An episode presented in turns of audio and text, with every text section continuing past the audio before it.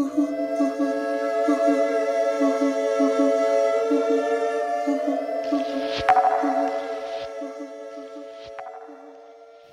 Hallo und herzlich willkommen beim Maulwurf der Vernunft. Ähm, in unserer heutigen Sendung wollen wir uns mit Gewalt und Militanz beschäftigen. Ähm, ihr hört uns gerade auf dem FSK 93,0 Megahertz oder vielleicht ja auch als Podcast, denn wir haben unter dem Namen Maulwurf der Vernunft auch einen Podcast, den ihr auf Spotify oder in euren sonstigen Podcatchern finden könnt. Und nicht nur da findet ihr uns, sondern auch auf Instagram als Maulwurf der Vernunft, äh, wo ihr noch mehr ein bisschen Hintergrundinfos ähm, zu unseren Sendungen bekommen könnt und immer up-to-date seid, wenn es wieder eine neue gibt. Ich habe schon gesagt, wir wollen uns heute mit Gewalt und Militanz beschäftigen. Das ist jetzt vielleicht ein bisschen ab von den äh, aktuellen Verhältnissen der äh, Linken. Aber gerade weil wir uns in den vergangenen Sendungen häufiger mal mit Fragen beschäftigt haben, die auch eben Gewalt als ähm, ja, strategisches Mittel der Linken berührt haben, haben wir uns gedacht, wir nehmen uns jetzt mal diese Sendung Zeit, um eben ein bisschen eingehender darüber zu sprechen. Dafür haben wir jetzt ähm, ein bisschen Theorien vorbereitet und ähm, wollen auch nochmal beleuchten, wie die Gewalt überhaupt in der aktuellen Gesellschaft verstanden wird und nachher vielleicht noch einen kleinen Ausblick wagen, was das eigentlich so für strategische Überlegungen in der Linken bedeutet. Wie immer gibt es in dieser Sendung auch super nice Mucke, die total zum Thema der, der Sendung passt. Ähm, falls ihr das hier gerade als Podcast hört, dann findet ihr über Instagram oder auch auf Spotify ähm, den Link zu einer Playlist, wo ihr die Musik selber nachhören könnt. Viel Spaß damit. Ja, als kleinen Einstieg würde ich gerne einmal darauf eingehen, wie so Gewalt im keine Ahnung, bürgerlichen Mainstream-Diskurs oder so verhandelt wird, also auch so der Begriff. Ich habe mal ein paar Schlagzeilen rausgesucht, so als Beispiel dafür, wie über sogenannte Gewalttaten in den Medien berichtet wird. Eine zum Beispiel nach dem 1. Mai dieses Jahr in Berlin hat NTV geschrieben, 240 Festnahmen in Berlin, Demos am 1. Mai enden in Gewalt. Oder äh, zum gleichen Anlass vom Berliner Kurier, Kurier wurde geschrieben: Gewaltorgie bei revolutionärer 1. Mai-Demo, Steine, Flaschen, Böller gegen Polizisten, verletzte Festnahmen, Demoabbruch. Ähm, ich finde vor allen Dingen bei der ersten wird so sehr schön deutlich, wie so, ne, es wird auf der einen Seite von Festnahmen geredet und dann aber gesagt, okay, die, die Demos äh, waren quasi die Gewalt. Ja, genau. Ne, ich glaube, hier wird ein bisschen deutlich, wie problematisch der Gewaltbegriff ist, der so in der, im öffentlichen Diskurs vor allem präsent ist, weil eben vor allem körperliche Angriffe auf andere Personen oder auch auf Dinge und Institutionen eben als Gewalt bezeichnet werden, aber ganz vieles andere nicht als Gewalt bezeichnet wird und gleichzeitig auch die Taten, die vielleicht eigentlich in die, in die Kategorie reinfallen würden, auch sehr arbiträr ausgewählt werden. Ne? Also es ist so sehr es gibt eine, eine klare Trennung quasi, was als Gewalt bezeichnet wird und was nicht. Auffällig ist dabei vor allem, dass eben Gewalt, die in Anführungszeichen als legitim betrachtet wird, ne, also gerade von Seiten von staatlichen Organen oder so, wie der Polizei, eben gar nicht als solche bezeichnet wird. So, ne? Also wenn es irgendwie um Festnahmen geht, um Abschiebungen, um was auch immer, da das wird nicht als Gewalt benannt oder so, obwohl es eigentlich sehr offensichtlich körperliche Angriffe auf Menschen ist. Aber genau, das wird im Diskurs nicht als solche wahrgenommen. Ähm, jetzt kann man sich so ein bisschen anschauen, okay, wo kommt eigentlich so dieser hegemoniale Begriff von Gewalt her? Man, also wenn man sich so, man kann ja sagen, okay, ne, in der aktuellen Gesellschaft gibt es irgendwie diese, diese Norm der Gewaltlosigkeit, also ne, dieses Ideal von, okay, wir haben so Demokratie und in der Demokratie hat Gewalt keinen Platz. Und wenn man sich so anschaut, wo das herkommt, kann man vielleicht so ein bisschen sagen, dass im Zuge der Aufklärung so äh, Gewalt immer weiter delegitimiert wurde und auch aus dem Alltag von vielen Menschen zumindest zurückgedrängt wurde. Ne? Also verglichen mit so im Mittelalter oder so, wo so Gewalt super präsent war die ganze Zeit, wird es so immer weiter zurückgedrängt. Und es entsteht so dieses Ideal ähm, von der Gewaltfreiheit des westlichen Humanismus. So, ne? Allerdings kann man auch da schon sehen, dass es von vornherein irgendwie super heuchlerisch war oder so, weil für Menschen in den Kolonien oder für Kinder oder für sogenannte Delinquenten oder auch für Frauen hat dieses Ideal der Gewaltfreiheit nie gegolten. So, ne? Es war irgendwie immer ein, ähm, ein Maß mit doppeltem, wie nennt man das? Standard? Ja, genau, ein Maß mit doppeltem Standard oder so. Genau, heute wird es ja gerne so dargestellt, als, als wäre dieser, ne, ich nenne es jetzt Mythos äh, der gewaltfreien Moderne, als wäre das so totaler Konsens. So, ne? Also Gewaltfreiheit wird immer eingefordert, insbesondere von, von auch Protesten, von linken Protesten. Und das kommt ja ein bisschen so daher, dass eben dieses Versprechen besteht, von wegen, okay, es gibt dieses staatliche Gewaltmonopol, was ja auch benannt wird, so, ne? Es wird irgendwie offen gesagt, okay, es gibt ein Gewaltmonopol, aber das wird nur dadurch legitimiert, dass dieses staatliche Gewaltmonopol eben als Garant für die ansonstige Gewaltfreiheit in der Gesellschaft gelten soll. Ne? Also man sagt, okay, es gibt so, also aus liberaler Perspektive ist es so, okay, es gibt so staatliche Gewalt und die ist irgendwie ganz streng reglementiert und reguliert und wird nur sehr verhältnismäßig eingesetzt und eben auch nur, um die sonstige Gewaltfreiheit in der Gesellschaft zu garantieren. Ähm, dass es offensichtlich extrem heuchlerisch ist, ist ja genau, ist ja irgendwie relativ deutlich allein da, daran zu sehen, dass auch irgendwie in Anführungszeichen moderne, aufgeklärte Gesellschaften ständig irgendwo Krieg führen. Ähm, dass es auch innerhalb der Nation völlig unverhältnismäßige Gewaltanwendung durch die Polizei gibt. Und ne, also auch selbst nach dieser sehr engen und verkürzten Gewaltdefinition ähm, diese Gewaltfreiheit überhaupt nicht gegeben ist und auch eben nicht von staatlicher Seite gegeben ist. Und was da noch dazu kommt, was ich auch extrem wichtig finde, ist, dass der Gewaltbegriff, so wie er eben so im Mainstream benutzt wird, ganz viele Formen von extremer Gewalt überhaupt nicht fassen kann. So, ne? Also, ich weiß nicht, wenn Staaten, wenn die EU Seenotrettung im Mittelmeer verhindert und dadurch hunderte, tausende Menschen ertrinken, wenn wir in einem System leben, wo es extreme Armut gibt und Leute auf der Straße leben müssen, ähm, wenn es irgendwie Teil von Polizeitaktik ist, Protest einzuschüchtern, ähm, um Protest eben zu verhindern oder zu delegitimieren, dann sind es ja offensichtlich, also rein intuitiv schon Formen von Gewalt, die aber nicht als solche benannt werden. Also was ich nochmal so betonen wollen würde, ist eben, dass auch heutzutage noch von staatlicher Seite Gewalt komplett als, ne, also auch als politisches Instrument und vor allem auch als Herrschaftsinstrument eingesetzt wird das aber eben nicht so benannt wird, sondern es ist irgendwie diese Form der Verschleierung gibt und quasi nur oppositionelle Gewalt oder so oder eine oppositionelle Militanz kann man auch sagen, ich glaube, wir werden noch mehr über diese Begriffe reden, dann eben als Gewalt geframed werden und dadurch delegitimiert werden. Ja, um diese Kritik, die ich gerade formuliert habe, um sich der nochmal ein bisschen theoretischer und fundierter zu nähern, haben wir uns im Vorfeld der Sendung mit äh, dem Gewaltbegriff von Walter Benjamin auseinandergesetzt und äh, würden euch gerne ein bisschen was darüber erzählen. Okay, ja, dann äh, wagen wir uns mal an Walter Benjamins äh, Gewaltbegriff, den er in dem Aufsatz zur Kritik der Gewalt äh, formuliert hat. Benjamin ist natürlich immer harter Tobak, deswegen haben wir auch ein paar Sekundärtexte dazu gezogen.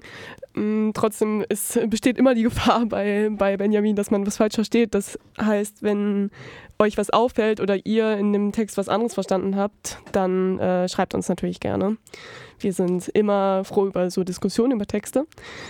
Genau, aber ähm, Benjamin hat geschrieben, so wie ich das verstanden habe, dass ähm, er die bisherige bürgerliche Rede, die du eben auch schon ein bisschen dargestellt hast, über Gewalt entsetzen möchte, wie er das nennt. Mm, dafür definiert er erstmal die vorfindlichen Maßstäbe von Gewalt und er sagt vor allem entspringen die aus der Sphäre des Rechts. Das Grunddogma dabei lautet, äh, Zitat, gerechte Zwecke können durch berechtigte Mittel, also so auch die Gewalt, erreicht, berechtigte Mittel an gerechte Zwecke gewendet werden. Und außerdem äh, sind dafür halt die Rechtsinstitute in ihrem Ursprung und in ihrem Ausgang gewalthaft.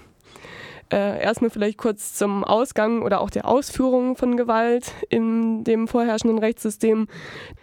Die herrschende Ordnung setzt nicht das, was rechtens ist, also das, was quasi richtig ist. Sie droht nur mit der Setzung der Konsequenzen daraus, wenn man einen Rechtsbruch begeht. Und das droht sie halt alltäglich in allen Strukturen mit ziemlich willkürlicher Strafe. Und die Strafe wird quasi daran angepasst, was Rechtsinstitutionen relativ spontan als richtig fassen. Das heißt, irgendwie, man kann sich fast gar nicht rechtens verhalten, weil die Institutionen halt die Hand darüber halten und das vor allem mithilfe der Polizei, was wir ja auch in unserem Alltag mehr oder weniger zu spüren bekommen. Und der Ursprung dieser rechtsetzenden Gewalt ist aber der Parlamentarismus als solcher. Ähm, und in diesem äh, verliert sich das Bewusstsein seiner Gewalt. In, in, Wahrheit ist es jedoch fähig, die Setzung neuen Rechtes gewaltsam anzukündigen. Benjamin ist hierbei auch so erstaunlich parlamentarismuskritisch, wie ich finde.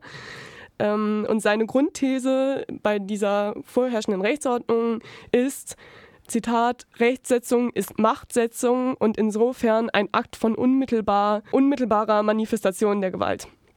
Und die Aufgabe von so kritischer Theorie ist demnach die Kritik an solch einer Gewalt, die diesen Mythos der Gewalt entsetzen muss. Und das eben genannte Grunddogma der bürgerlichen rechtssetzenden Gewalt prüft Benjamin halt kritisch und identifiziert dieses Dogma auch als Mythos, also als eine immer wiederholende Erzählung, die Machtstrukturen bekräftigt. Ähm, und die Gerechtigkeit sei demnach nur das entsprechende Mittel, also staatliche und juristische Gewalt, zu erreichen. Das größte Problem bei diesem, äh, dieser herrschenden Gewalt ist der Bannkreis der entsteht nämlich daraus, dass auf Gewalt immer Gegengewalt folgt und so weiter. Ähm, und es wird halt ne, von den Institutionen gesetzt, was als Gewalt gefasst wird, aber schlussendlich ist es ein Bannkreis, aus dem man super schwer rauskommt. Und diese Spirale wird einfach immer brutaler. Mm, und dieser Bannkreis der Gewalt ist der des Rechtes an sich. Und dieses Recht muss man halt als linke Kraft brechen. Und dazu gibt es die Möglichkeit, mithilfe der, wie er es nennt, revolutionären Gewalt, die sich nicht innerhalb dieses Bannenkreises bewegen darf, sondern ihn als Ganzes entsetzen muss, ähm, also durchbrechen muss. Das heißt, diese Gegengewalt, vor allem von links aus, als solche bringt nichts. Also nicht nur eine Reaktion auf die Gewalt vom, von den Rechten Institutionen aus, sondern diese Gegengewalt würde eher diesen sich selbst reproduzierenden Kreislauf befeuern. Und ähm, so kann das hegemoniale Rechtssystem jegliche Form von mittelhafter Gewalt monopolisieren und die staatliche Gewalt des Rechtssystems überwiegt also immer der Gewalt der Nichtherrschenden. Das heißt, wenn man sich in diesem Kreislauf bewegt und nur innerhalb dieses Kreislaufes reagiert, hat man quasi verloren. Doch dieses Gewaltsystem ist nach Benjamin auch nicht komplett starr oder so, sondern die Rechtsordnung hat eine gewisse Furcht vor der Gewalt von anderen. Ähm, denn unterliegt diese erstere im Konflikt, wird sie den Sieg der anderen Gewalt als Recht, also als rechtmäßig anerkennen müssen.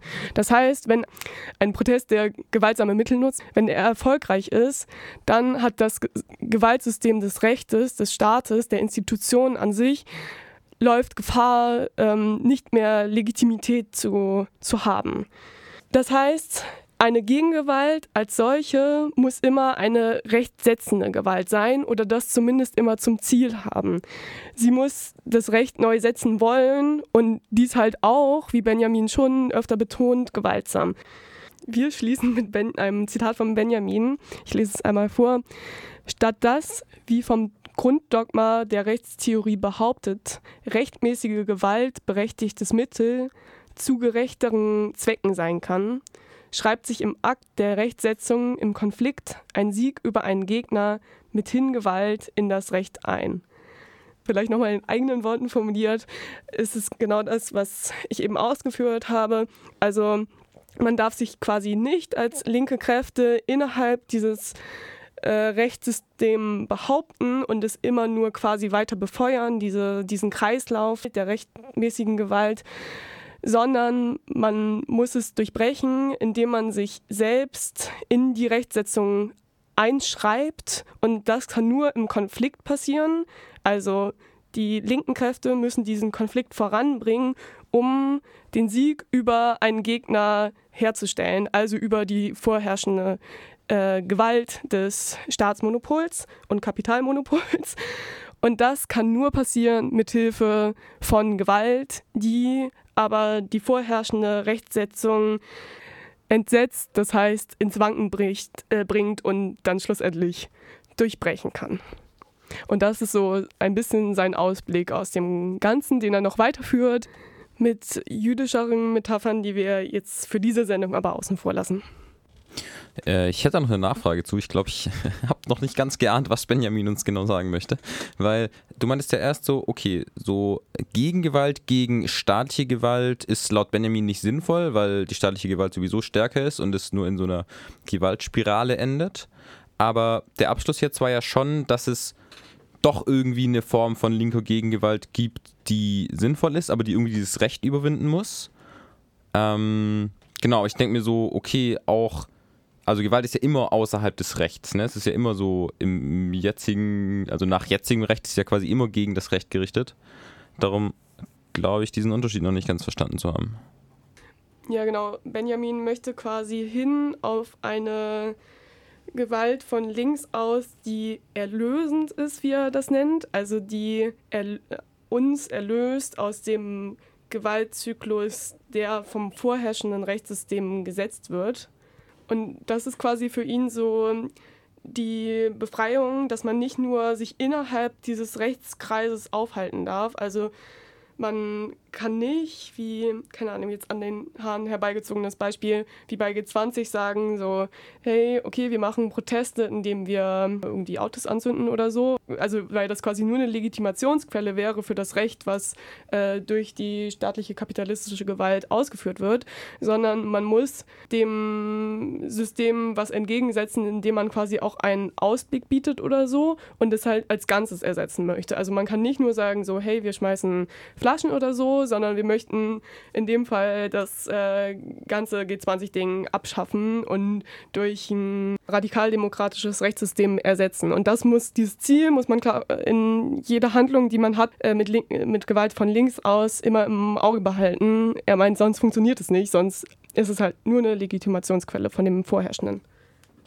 Aber das ist ja nicht so klar zu trennen, oder? Also, weil auch wenn es jetzt, keine Ahnung, ne, linken Protest gibt von Leuten, die eindeutig darauf abzielen, irgendwie eine nicere Gesellschaftsordnung durchzusetzen oder so und die dann halt militante Mittel anwenden, dann wird es ja von so aus, ne, aus so herrschender Sicht trotzdem als Legitimationsquelle für staatliche Gewalt verwendet. Ne? Also du hast eine linke Demo und die demonstrieren für sehr nice Sachen und genau, dabei kommt es zu irgendeiner Form von Gewaltanwendung.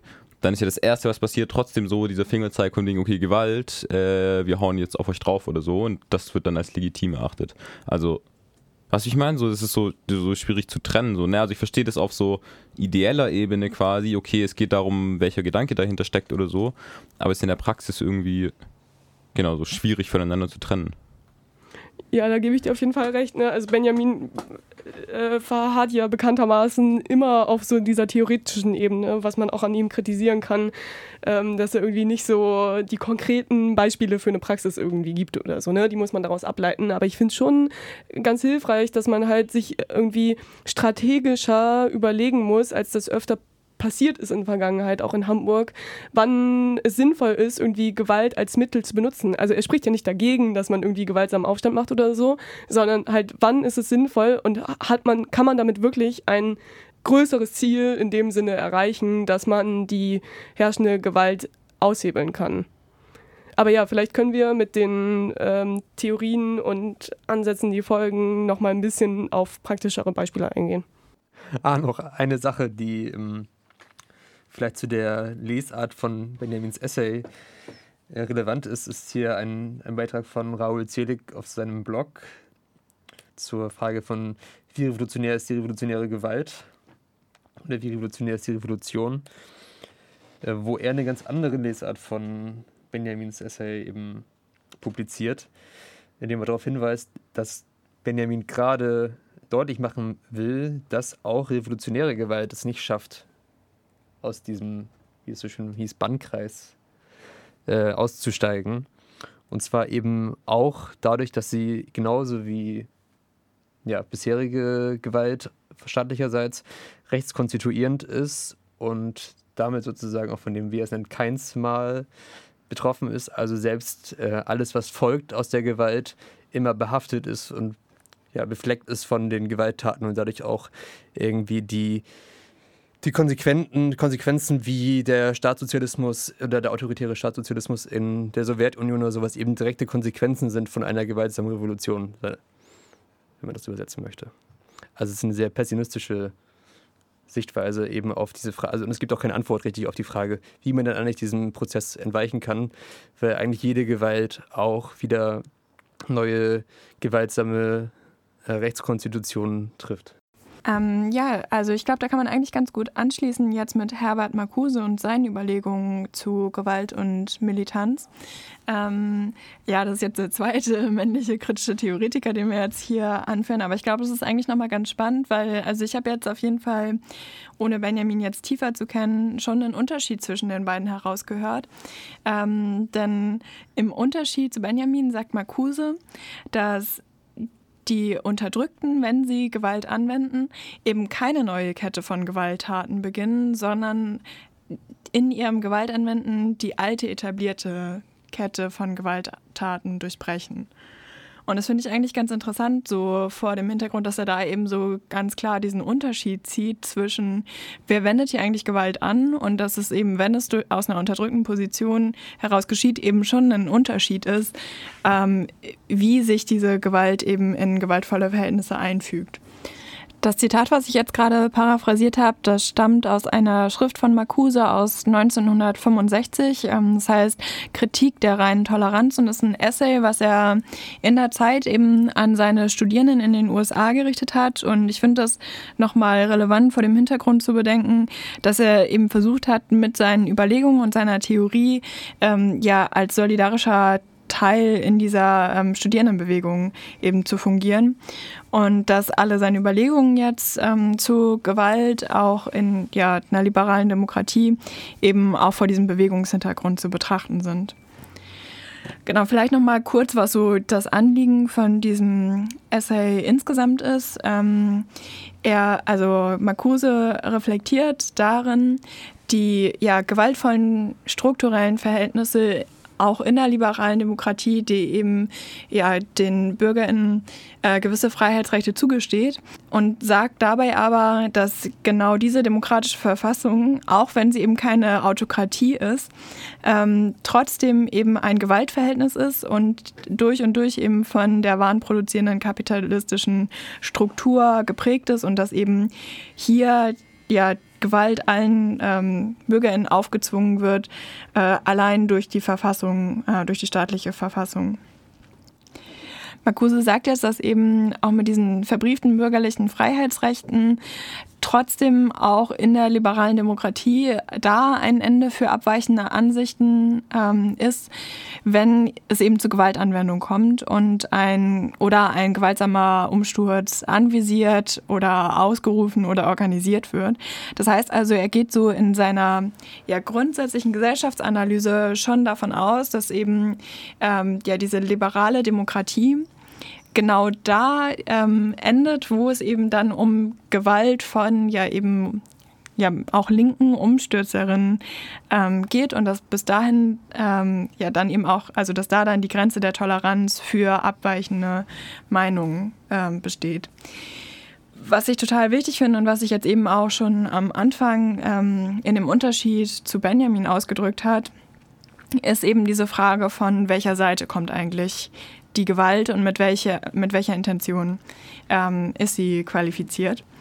Und da geht eben Marcuse davon aus, dass eben aufgrund der strukturellen gewaltsamen Verhältnisse ähm, ja unterdrückte Minderheiten eben mit einem Widerstandsrecht ausgestattet sind. Und er sagt eben auch explizit in diesem Text, dass dieses Widerstandsrecht eben den Umsturz beinhaltet, also den Umsturz der bestehenden Verhältnisse. Und ähm, was ich auch wichtig dabei finde, ist, dass er halt eben sagt, dass obwohl er dieses Recht annimmt, es eben in einer solchen Verfassung wie der, der liberalen Demokratie niemals von einer Mehrheit der Bevölkerung getragen werden kann. Also das heißt hier, das ist eben nicht unter den hegemonialen Verhältnissen vorstellbar, dass ähm, ja Minderheiten ein Recht zur Gewaltanwendung zugesprochen wird.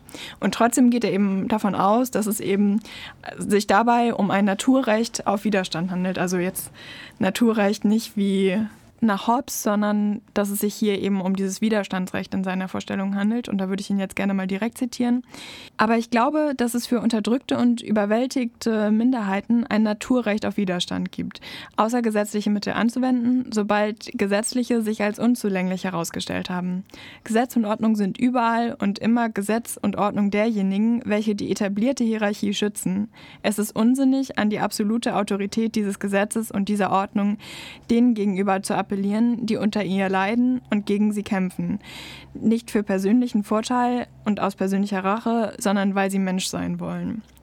Vielleicht erstmal bis hierhin, weil ich finde, da steckt schon unglaublich viel drin. Ne? Also, dass hier eben einerseits gesagt wird, hey, es gibt dieses Recht, auch über die gesetzlich verbrieften ähm, Möglichkeiten hinauszugehen, aber eben nur aus der ähm, Position des, der Unterdrückten. Mm, und ich finde aber auch spannend, dass hier so gesagt wird, ja, okay, ähm, ihr habt dieses Recht, aber erst, wenn sich alle gesetzlichen als unzulänglich herausgestellt haben. Weil ich das so ein bisschen in einem Widerspruch sehe, ne? weil er ja danach sagt, ja, Gesetz und Ordnung sind ja immer die Aus der Ausdruck und Machtmittel von Herrschenden und sie damit ja sozusagen als etwas qualifiziert, was gar nicht dazu geeignet ist, eben hier die Unterdrückten aus ihrer unterdrückten Position herauszuholen. Aber trotzdem sagt er, ja, man muss, man muss erstmal nachweisen, dass diese Mittel, die einem auch in der liberalen Demokratie zustehen, wie es ja zum Beispiel eben auch in seinem Text als freie Rede oder Demonstrationsrecht und so reflektiert wird, mm, man muss erstmal herausstellen, dass diese unzureichend sind, um Zweck, den Zweck zu erreichen. Und auch interessant finde ich, ähm, dass er hier drin, also in diesem gewaltsamen Kampf gegen die herrschende Ordnung, auch eben was Humanistisches sieht. Also weil er ja sagt, dass es eben ihn mit mit dem Anwenden von Gewalt nicht um persönlichen Vorteil oder Rache geht, sondern dass sie das tun, weil sie Mensch sein wollen. Ne? Und das, glaube ich, hier ganz eng mit äh, diesem Kampf gegen Unterdrückung und Überwältigung verknüpft und dass eben darin das Emanzipatorische von einer linken Gewaltanwendung liegen kann. Marcuse geht dann noch weiter und sagt so ein bisschen, wie jetzt eigentlich diese Gewalt zu verhandeln ist. Mm, also wie so die Legitimität für sie entsteht. Und ähm, spricht im Weiteren davon, dass es keinen anderen Richter über ihn außer den eingesetzten Behörden, der Polizei und ihrem eigenen Gewissen gibt. Mm, und darin zeigt sich ja einerseits so, dass die Repression direkt mitreflektiert wird. Also, dass hier gesagt wird, ja, okay, es gibt schon Behörden und Polizei, die über die Gewaltanwendenden richten, aber das eigentliche Mittel für die Legitimität besteht dann eben in der Prüfung ihres eigenen Gewissens. Also, dass da dann eben äh, ja qualifiziert werden muss, ob sich, also ob diese Gewaltanwendung legitim ist. Ich habe ja vorhin schon gesagt, dass eben ähm, er hier diesen durchbrechenden Charakter äh, von ja, herrschender struktureller Gewalt ähm, in der Militanz sieht ähm, und dass es eben nicht gleichgesetzt wird. Aber genau, in der Reflexion von der Repression ähm, sagt er halt auch, dass da drin nochmal auch ja, für andere sozusagen eine Grenze besteht. Also er sagt, indem halt die ähm, ja, militanten Aktivistinnen das Risiko ähm, in Kauf nehmen, weil sie genau darum wissen, dass es eben Repressionen gibt und es trotzdem halt auf sich nehmen, dann verbietet es sich für Dritte und am allerwenigsten ähm, haben Erzieher und Intellektuelle das Recht, ihnen Enthaltung zu predigen. Mm, und das finde ich eigentlich ganz interessant, dass er hier so sagt, ja, okay, also im Wesentlichen ist die Instanz das eigene Gewissen und dass eben ja das auch anderen also andere können vielleicht darüber reden, aber das sind, können nicht die Instanzen sein, die ähm, ja sagen können, ob es okay ist, dass die Leute jetzt Gewalt angewendet haben. Ich weiß nicht, ob, ob ihr dem auch so alle zustimmen würdet. Ich, ich sehe das, glaube ich, nicht unbedingt so. Aber zumindest wird hier halt gesagt, ja, es ist nicht an ihnen zu sagen, ihr müsst damit aufhören. Das fand ich ganz spannend. Ja, zu dieser Gewissensfrage, ich, also ich finde schon, dass es eine, keine Ahnung, eine zu krasse Individualisierung ist oder so. Also eine, also was er meint ist, okay, alle überlegen sich letztendlich für sich, ob sie jetzt, also ob und in welcher Form sie äh, Gewalt anwenden, um irgendwie politische Ziele zu verfolgen. Und keine Ahnung, also das verunmöglicht ja Kritik so, ne? Also es ist ja sagen, okay, Leute, die aus einer unterdrückten Position heraus Gewalt anwenden, sollen sich es halt selbst überlegen. Ja, und ein anderer Punkt ist mir noch aufgefallen mit diesem äh, humanistischen Ansatz, also weil sie Mensch sein wollen, als, sage ich mal, Legitimierung von dieser Gewaltausübung, scheint mir ein bisschen schwammig zu sein, weil ich meine, wir haben ja vorhin kurz über äh, Benjamin geredet und der schon sagt, nee, also Gewalt an sich konstituiert auch immer schon äh, diese neue Rechtsnorm, so, die daraus erfolgt. Und das ist ja auch, sag ich mal, als empirisch, historisch schon eher der Fall, dass man sieht, ja, okay, das, die, die viele, also viele Revolten und so militante Revolten hatten das Ziel irgendwie von der menschlicheren Entwicklung, haben aber häufig, sind häufig halt eben eher umgeschwungen in dann eigene gewaltvolle Herrschaften oder sowas, ne? weil sie eben auch aus gewaltvollen Umstand, äh, Umsturz entstanden sind. Und ich finde, diese Entwicklung wird bei Marcuse noch nicht recht, äh, zu Recht, also nicht umfassend genug reflektiert oder so. Ne? Mm, ja, ich finde es so ganz interessant, dass er sich in seinem Text ja schon auch mit so Überlegungen von Sartre und Fanon zu so antikolonialen Kämpfen auch beschäftigt. Ähm, das ist jetzt ja 65 erstmal noch, also so vor dem Hintergrund der Studierendenbewegung. Aber auch da gibt es halt bei ihm schon so Überlegungen, dass er Unterschiede in ähm, ja, also zu ihnen erkennt, zu den beiden Theoretikern, ähm, weil er halt sagt, dass anders als die beiden Gewalt nicht immer emanzipatorisch an sich ist, weil sie eben aus den der aus den bestehenden Verhältnissen heraus entsteht, ne? Und deswegen auch ganz viel von ihnen halt mitträgt. Also so sowas wie Durchsetzungsfähigkeit, Stärke, Dominanz, ne? Also auch so dieses Machtverhältnis der bürgerlichen Verhältnisse daran mitspiegelt. Und ähm, dass deswegen eine Nähe und das kommt aber erst in einem späteren Text von ihm. Das sind so Vorlesungen, die nach der Ermordung von Benno Ohnesorg 67 dann entstanden sind ähm, wo er halt selber nochmal darüber nachdenkt, inwiefern die Anwendung von Militanz Linke hässlich macht. Also das war eine Frage von einer studierenden Person, die ihm gestellt wurde. Und da hat er ganz klar gesagt, dass man aufpassen muss, dass eben diese bürgerliche, diese bürgerlichen Verhältnisse, die in der Gewalt mitschwingen, halt auch in Grausamkeit umschlagen können. Und dass es halt eben die Verantwortung der Linken, aber insbesondere auch von Intellektuellen ist, ähm, das halt zu analysieren und zu reflektieren und da dann eben auch so versuchen, die Grenzen halt auszuloten und immer zu, zu schauen, dass es halt eben nicht in Grausamkeit umschlägt. Und das finde ich, also das finde ich eigentlich voll, voll wichtig, ne? weil er da ja so sagt, ja, in diesem Hass, den auch ähm, ja, Unterdrückte fühlen können, dass darin halt, dass dieser legitim ist und dass der aus einer Notwendigkeit der Befreiung ähm, heraus entspringt. Ne? Und da, da drin halt eben so dieses widerständige Moment ähm, der Unterdrückten halt ist. Und dass das halt nicht aus den Augen verloren werden soll. Ja, ganz gut. Anschließend an Marcuse passt sicher Hannah Arendt, die in ihrem ähm, Buch On Violence von 1970 viel über das Verhältnis von Macht und äh, Gewalt geschrieben hat. Und zwar versucht sie einerseits zwar, sag ich mal, rein Definitionen zu formulieren von den verschiedenen Begriffen, also nicht nur Macht, Gewalt, auch Autorität, Stärke, Kraft und äh, weitere anschließende Begriffe zu definieren, macht aber eigentlich vor allem stark, dass es halt diese Reinformen natürlich nur in der theoretischen Auseinandersetzung gibt und halt eigentlich es eher um die, ja, um den Grad der verschiedenen äh, zueinander geht. Also und sie spricht dann zum Beispiel auch von den Begriffen Ge äh, Gewalt, Macht und Machtgewalt. Ne? Also sagen die Frage, was ist eigentlich das, das dominierende Element in, in einer politischen Aktion oder in einer, ja, in, in einem Protest oder sowas. Und sie macht da ein ganz gutes Beispiel auf, ich kann das einmal vorlesen. Ähm, der Extremfall der Macht ist gegeben in der Konstellation alle gegen einen. Der Extremfall der Gewalt in der Konstellation einer gegen alle. Und das Letztere ist ohne Werkzeug, das heißt ohne Gewaltmittel, niemals möglich. Also die Gewalt von einem gegen alle.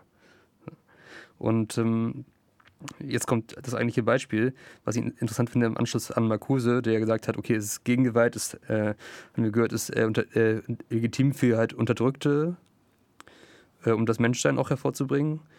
Und äh, Hannah Arendt macht aber jetzt eher deutlich, dass diese Gegengewalt eigentlich gar nicht vor allem Gegengewalt ist, sondern sie einen viel stärkeren äh, Machtmoment haben muss, weil sie gar nicht die Mittel hat, um wirklich gewaltsam zu sein. Ich zitiere mal. Deshalb ist die oft gehörte Behauptung, eine Handvoll unbewaffneter Extremisten sei imstande, gewaltsam durch Geschrei, Spektakel, Krawall den Abbruch stark besuchter Vorlesungen zu erzwingen, obwohl eine große Mehrheit oder Mehrzahl für deren normale Durchführung stimmt, so irreführend. In Wirklichkeit liegen die Dinge in solchen Fällen erheblich ernster. Die Mehrheit weigert sich einfach, von ihrer Macht Gebrauch zu machen und die Störer zu überwältigen. Der akademische Betrieb bricht zusammen, weil niemand bereit ist, für den Status quo mehr zu tun, als einen Finger hochzuheben. Das besagt, dass die Universitäten sehr viel mehr Studenten gegen sich haben, als man gemeinhin glaubt. Und dass die militante Minderheit ein größeres Machtpotenzial besitzt, als die in den öffentlichen Abstimmungen ermittelte Zahl erwarten lässt. Die Mehrheit der bloßen Zuschauer, die den lautstarken Gefechten zwischen Studenten und Professor belustigt äh, folgt, sind in Wirklichkeit schon die heimlichen Verbündeten der Minderheit. Und dann macht sie noch sozusagen das Gegenbeispiel. Äh, man braucht sich nur vorzustellen, was geschehen wäre, wenn ein oder ein paar unbewaffnete Jüdinnen im Vorhitler-Deutschland versucht hätten, eine Vorlesung eines antisemitischen Professors zu unterbrechen und die Absurdität des Geredes von der, Zitat, Handvoll extremer Elemente springt in die Augen. Ne, also es macht schon deutlich, dass einfach auch, glaube ich, differenzierter mit dem Gewaltbegriff reden muss, weil eben wirklich das ganz, ganz unterschiedliche Formen von Gewalt sind offensichtlich. Ne? Also so, du kannst zwar äh, über Mittel verfügen, die zwar gewaltsam sind, aber der Staat, das macht sich ja deutlich, hat immer überlegende Gewaltmittel gehabt, historisch. Also das ist auch ein bisschen was, was mit der Repression auch schon zusammenhängt, die wir schon, über die wir schon geredet haben. Und äh, dass deswegen gewaltsame Mittel, die gewählt werden, aus dem Protest oder der Unterdrückung heraus, immer vor allem auf Hegemonie basieren müssen, weil sie keine andere Chance haben, weil sie äh, überhaupt nicht durchsetzungsfähig sind oder, also sag ich mal, überhaupt keine Kraft entwickeln würden, wenn, wenn, sie, wenn es nicht schon eine relativ große äh, Prozentzahl an Bevölkerung oder in der jeweiligen Gruppe, die dann betroffen ist, gibt, die das eigentlich unterstützt, auch wenn sie es nicht äh, formuliert. So, das finde ich nochmal relevant, vielleicht auch für so weiß nicht, wenn wir später zu einer Strategiediskussion kommen oder sowas, äh, das äh, noch mehr zu reflektieren. Ja, relevant ist sicher auch, wenn man sich auf äh, Arendt bezieht, ja ihr enges Verhältnis zu Weber in der ganzen Frage von äh, Gewaltsamkeit und der legitimen physischen Gewalt staatlicher Akteure, Akteurinnen. Und ähm, auch jetzt vielleicht mal für eine strategische Perspektive äh, was auch von unter anderem Blechschmidt in seinem Gewalt, Macht und Widerstand Sammelbuch, Sammelband über die G20, Reflexion der G20-Proteste in Hamburg äh, geschrieben wird, ist eben dieses, die Frage von, wie linker Protest eigentlich immer so diesen Balanceakt wagen muss zwischen irgendwie, also auch linke Militanz von der Unterminierung des staatlichen äh, Gewaltverhältnisses, in dem halt deutlich wird durch diese durch den, den Bruch oder so die, die Grenzüberschreitung von der Legitimierung staatlicher Mittel, also ich sage ich mal in der Repression zum Beispiel, ne? das, also dass immer die, die staatliche Herrschaft natürlich gewaltsam ist, aber die Machtgewalt zu Gewalt, Gewaltmacht wird, also die Gewalt dominiert oder sozusagen an daraus halt ein Verlust von Herrschaft entsteht, die Situation ist, die auch durch, sag ich mal, Proteste hervorgerufen werden kann, logischerweise, wie bei Hausbesetzungen ähm, wo ja die, also häufig auch historisch dieses, dieses, dieses Spannungsfeld halt übertreten wurde der Einrichtung und die legitime staatliche Gewalt zur Durchsetzung im legalen Rechts ähm, halt dazu geführt hat, dass die Hegemonie verloren gegangen ist, eben für die Mittel, die gewählt wurden dagegen, weil sie halt zu brutal waren ähm, und auch so von der Öffentlich also von, von der großen Mehrheit der Bevölkerung gesehen wurden.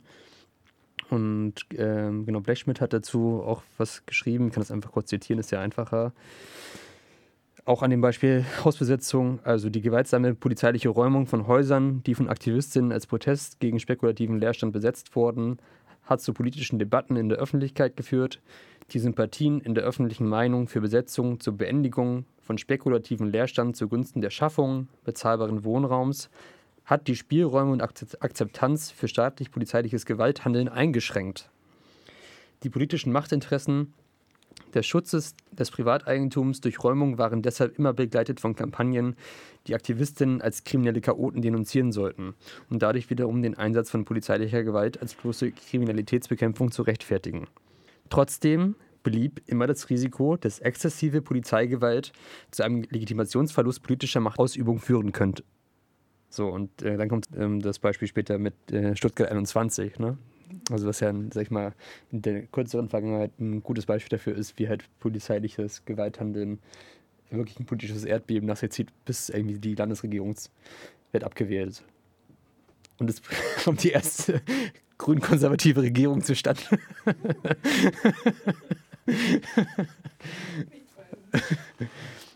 Nein, und jetzt aber noch äh, zu, zum Schluss ein bisschen motivieren vielleicht von Arendt, dass sie sich, äh, bevor, bevor das alles so traurig klingt, äh, der Einwand, äh, es gäbe ja eh keine Chance mehr für Revolutionen, weil der Staat immer die größeren Waffen und die besseren Ausstattung hat. Äh, da wendet sie doch gegen ein. Das war schon immer so. Und man muss sagen, die Revolutionen beginnen nicht mit der, mit der Gewalt, sondern damit, dass halt die Grundlage dafür verloren geht, dass die Gewalt ausgeübt wird. Ne? Also, dass äh, logischerweise es immer nur dann funktioniert, wenn die äh, ausführenden Menschen schlussendlich die Seiten wechseln, wie zum Beispiel Prager Frühling ist ihr Beispiel gewesen. Das heißt, wir haben Hoffnung dafür, dass sich vielleicht auch noch irgendwann was tut, auch wenn die Mittel nicht so fair verteilt sind. Also verlassen wir jetzt die, äh, das Mosaikstück bruchstückhafte Aren zitieren und äh, kommen wieder zu einer offenen Diskussion am Ende über das Gewaltverhältnis. Ja, ich fände es auf jeden Fall nochmal spannend, über die Frage der Legitimation zu reden, auch von Gewalt von linker Seite. Also wir hatten ja gerade so Marcuse, wo es ja so ein bisschen anklang von wegen, okay, man kann es schon nicht kritisieren, wenn unterdrückte Menschen Gewalt anwenden, um sich zu befreien. Aber genau, so nett, also ich würde dem nicht ganz zustimmen. Ich glaube nicht, dass es einfach immer richtig oder immer legitim ist, ähm, Gewalt anzuwenden, um die Verhältnisse in eine bessere Richtung zu verändern oder so. Ähm, sondern genau, auch da muss es immer, also auch bei, bei linker Gewalt oder insbesondere bei linker Gewalt muss es immer, also es muss immer begleitet sein von so der Diskussion und der Reflexion, ähm, sowohl auf irgendwie, ich weiß nicht, ob moralisch das richtige Wort ist, aber genau, ne, auf so der Ebene von dem, okay, ist das legitim, kann man das bringen sozusagen und natürlich aber auch auf ähm, strategischer Ebene. Also das ist mindestens genauso wichtig, dass man sich ähm, bei Militanz sehr gut überlegt, okay, ist das jetzt sinnvoll und erfüllt es den, den Zweck, den es, den es erfüllen soll. Ja, Engels schreibt vielleicht daran anschließend ein bisschen was. Und zwar sagt er, dass so sinnvolle Gewalt nur davon abhängen kann von der Bewaffnung, Zusammensetzung, Organisation, Taktik und Strategie, äh, vor allem von der jedesmaligen Produktionsstufe und, und der Kommunikation, innerhalb der die, die Gewalt dann äh, als Mittel, als legitimes Mittel mehr oder weniger sich, sich annehmen. Und ich habe so einen etwas reaktionäreren, ähm, aber irgendwann mal links gewesenen Pazifisten gelesen, Theodor Ebert, und er sagt so, ja, Engels hat voll recht. Und darum muss man halt irgendwie gucken, dass so Gewalt von unten, von den Revolutionären, nicht äh, umschlägt in eine Situation, dass der technische Apparat sich total lahmlegt und sowas wie Genozide, Hunger, Seuchen und Massenmorde zur Folge hat. Und das ist natürlich eine Befürchtung, wo man so denkt, okay, Diggi, was laberst du? So, ne? Keine Ahnung, ist ja irgendwie klar, dass man das bedenkt oder so in, in, einer, in der Planung eines gewaltsamen Umsturzes. Aber ähm, sein Punkt ist halt irgendwie, ja, man kann das einfach nicht bedenken, weil wenn man gegen das System angeht mit einer Gegengewalt, dann kommt man nicht aus der von ja, Benjamin auch irgendwie aufgebrachten Gewaltspirale heraus und muss das immer so im Hinterkopf haben, dass das eine Möglichkeit sein kann, diese negativen Folgen zu haben. Und darum ist sein Mittel so, ja, okay, wir können einfach, wir müssen uns äh, berufen auf einen gewaltfreien Aufstand mit zivilen Ungehorsam, wo ich nicht ganz zustimmen würde, dass das die einzige Möglichkeit ist. Ja, witzig. Also Marcuse reflektiert das schon auch in seinem, ähm, in seinem Essay mit und äh, würde ihm jetzt total vorwerfen, dass er halt einen Pakt mit den bestehenden Verhältnissen eingeht. Ne? Also, weil das genau das ist, wo er sagt, ja, diese Leute haben echt kein Recht darüber zu richten, wenn Leute das Risiko von Repressionen eingehen, wenn sie aus einer drücken, unterdrückten Position herauskämpfen. Weil er halt genau sagt, ja, selbst, also selbst wenn es keine Autokratie ist, die ja irgendwie so für ihn so die Manifestation von von staatlich organisierter Herrschaft und Intoleranz ist, sondern selbst wenn es diese liberale Demokratie halt mit so Freiheiten ist, ist ja trotzdem halt ein totaler Verwaltungszusammenhang, der halt in dieser kapitalistisch wahrenden, produzierenden Verfassung der Gesellschaft eben ein Herrschaftsinstrument ist und hier halt so Unterdrückung notwendigerweise produziert. Und dass die Leute, die jetzt hier irgendwie dazu aufrufen, die verbrieften gesellschaftlichen Rechte von wegen, ja, man darf irgendwie so seinen gewählten Repräsentanten Repräsentantin irgendwie Briefe schreiben oder es gibt diese Presse und man kann ja auch ganz gewaltfrei Demonstrationen machen. Wenn man da dann dazu aufruft, von vornherein irgendwie gewaltlos zu bleiben, ähm, dann legitimiert man diese Knechtschaft und spricht sie halt so von dem Unterdrückungsmoment frei, indem man sagt, hier, hier wir haben ja alle diese tollen Möglichkeiten.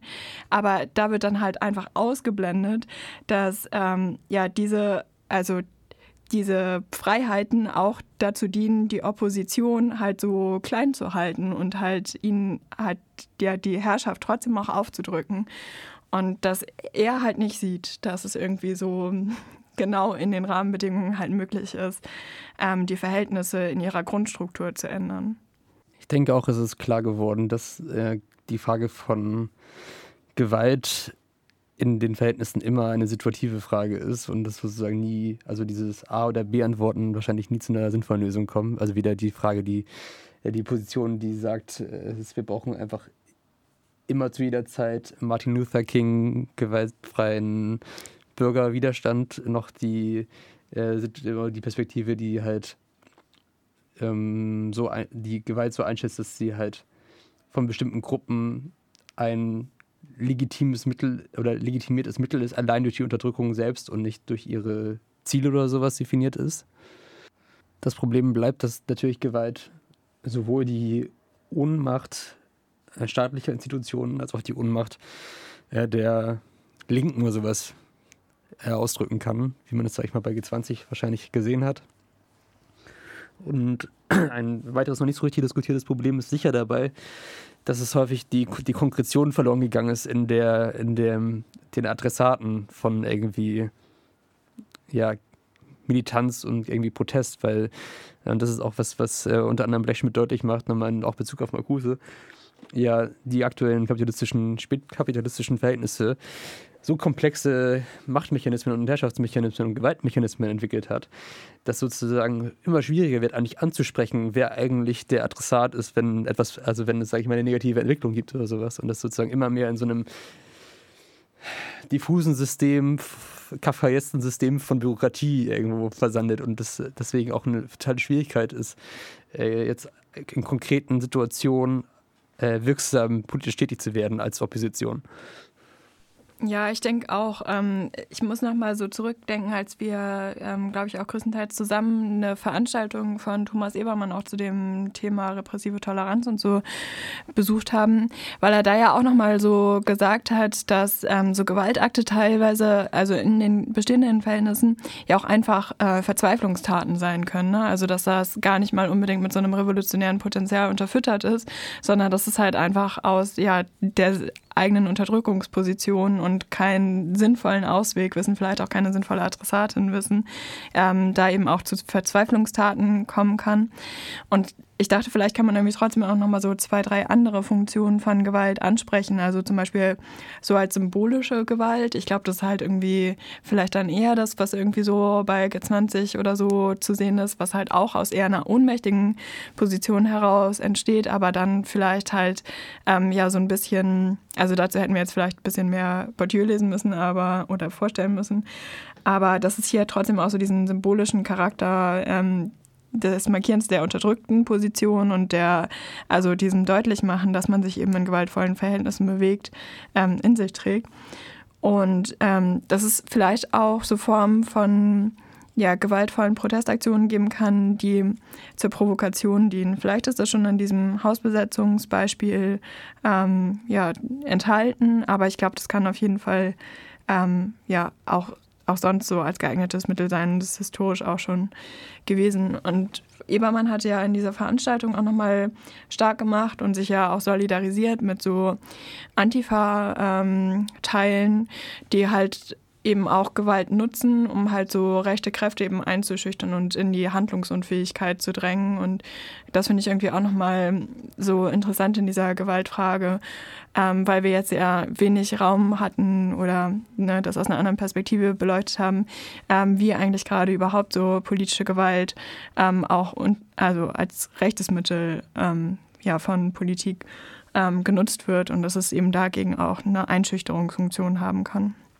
Ja, ich finde, hier wird nochmal ganz deutlich, wie relevant ähm, so die Frage nach den Adressatinnen ist. Ne? Also gegen wen richtet sich die Gewalt? Weil ich würde schon so sagen, dass quasi Gewalt darauf abzielt, organisierte Rechte oder Neonazis einzuschüchtern und davon abzuhalten, keine Ahnung, ne, das zu tun, was sie so tun, äh, ähm, dass das funktionieren kann, so, ne? Also weil da die Hegemonielage nicht so klar ist. Also es es ist noch, genau, es funktioniert eben, zu sagen, okay, wenn ihr als Rechte irgendwie Geflüchtetenheime anzündet oder ähm, Leute verprügelt oder so, dann gibt es halt Konsequenzen. Ähm, es ist halt anders, wenn man so, keine Ahnung, so darüber nachdenkt, wie sich linke Militanz gegen den Staat oder gegen, gegen das System richten kann oder so. Weil gerade was du meintest von so Ver Verzweiflungstaten, die Ebermann angesprochen hat, würde ich denken, dass es in der jetzigen Hegemonielage ähm, tendenziell eher kontraproduktiv ist, ne? weil einfach so dieses, dieser gesellschaftliche Mythos der Gewaltfreiheit schon so tief verankert ist, dass so einzelne militante Handlungen ähm, genau extrem schnell abgeurteilt werden und auch so nicht dazu führen, dass sich die Hegemonielage verschiebt oder so, ne? sondern dass sie eher dahingehend kontraproduktiv sind, dass sie so dieses Narrativ der äh, in Anführungszeichen Linksextremisten, Gewalttäter irgendwie stärkt. Und genau, ne, ich glaube, da zeigt sie wieder, wie relevant auch so die strategische Frage hinter Militanz ist.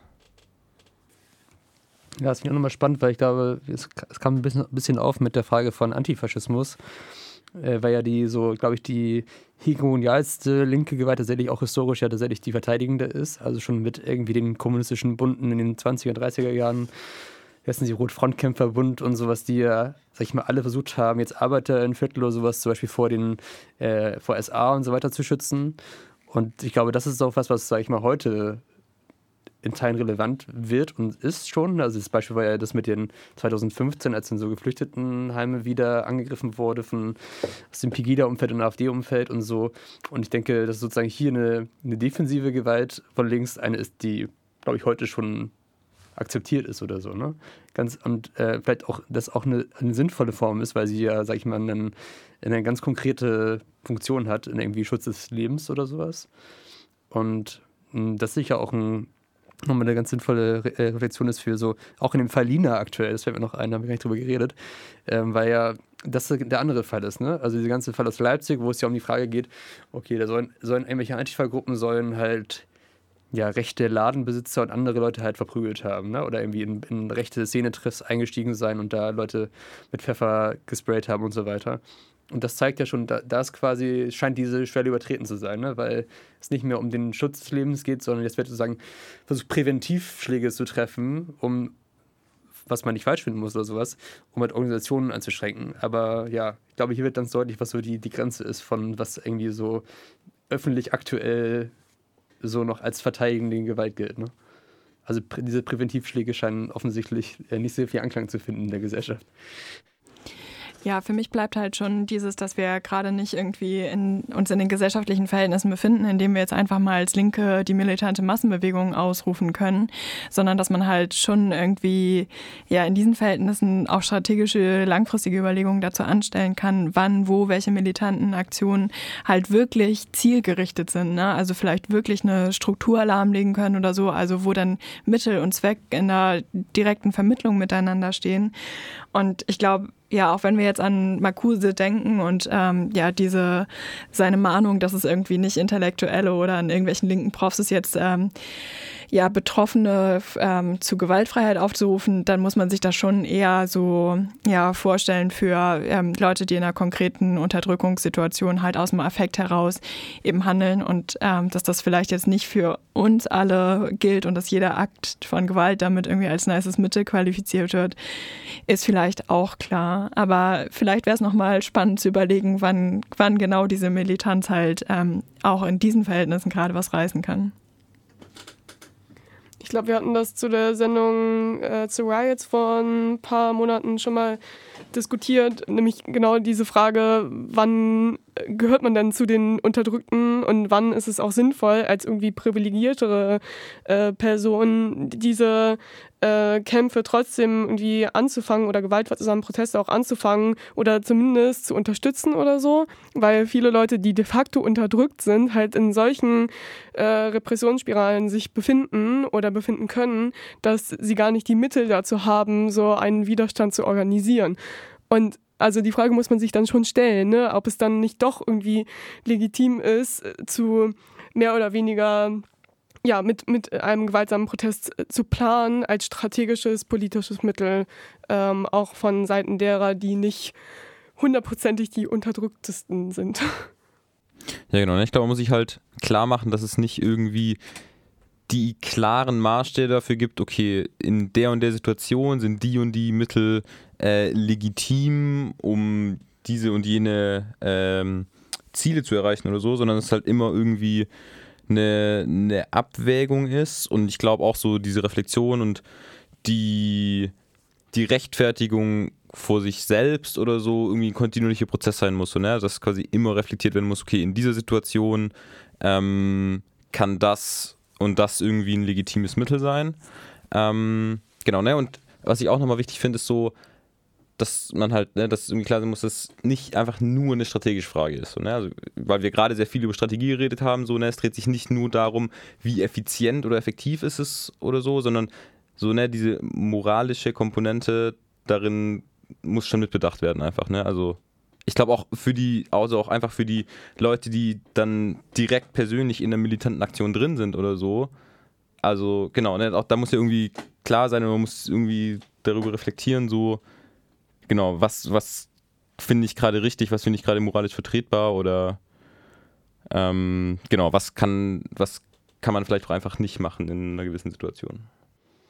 Ja, genau. Also ich glaube auch die, die auch die heute in der Diskussion gefallenen so Gefahren von äh, Gewalt, ne? also sowohl die, also die konstituierende die Konstitution von neuen Rechtsnormen und sowas, wie auch eben diese Zweckmittelverkehrungsfrage in, in Protesten und sowas, sollten auf jeden Fall auch mahnen, weil viele jüngere Vergangenheitsformen von Gewalt dann eben doch, wie wir auch schon diskutiert haben, häufig eben Form von dieser Ohnmacht von, von Protest so waren ähm, sicher ein Ausdruck sind von der insgesamten Schwäche von Bewegungen. Ähm, trotzdem eben wichtig, dass man sich nicht einlässt auf eben diesen Gewaltdiskurs von herrschender Seite, der eben immer versucht, zu, ne, das ist auch wichtig, das Spaltungselement nochmal zu betonen, was damit einhergeht und man eben deutlich sagt, nee, also keine Ahnung, linke Gewalt äh, ist häufig eine, natürlich ein Ausdruck von, von Ohnmacht, aber auch eben von Unterdrückung und äh, das muss man reflektieren und daraus neue Organisationsformen und mehr Austausch halt irgendwie auch vor Einfachen bringen und weniger Spaltung akzeptieren durch herrschende Mittel. Ja, schönes Schlusswort, danke dafür. Wir sind nämlich auch schon am Ende unserer Sendezeit. Vielen Dank fürs Zuhören. Wir senden hier beim FSK auf 93.0. Unsere Podcasts, auch die vergangenen, findet ihr auch alle auf allen möglichen Kanälen, unter anderem auf Spotify unter Maulwurf der Vernunft und freuen uns, wenn ihr wieder einschaltet. Bis dann. Bye bye. Tschüss.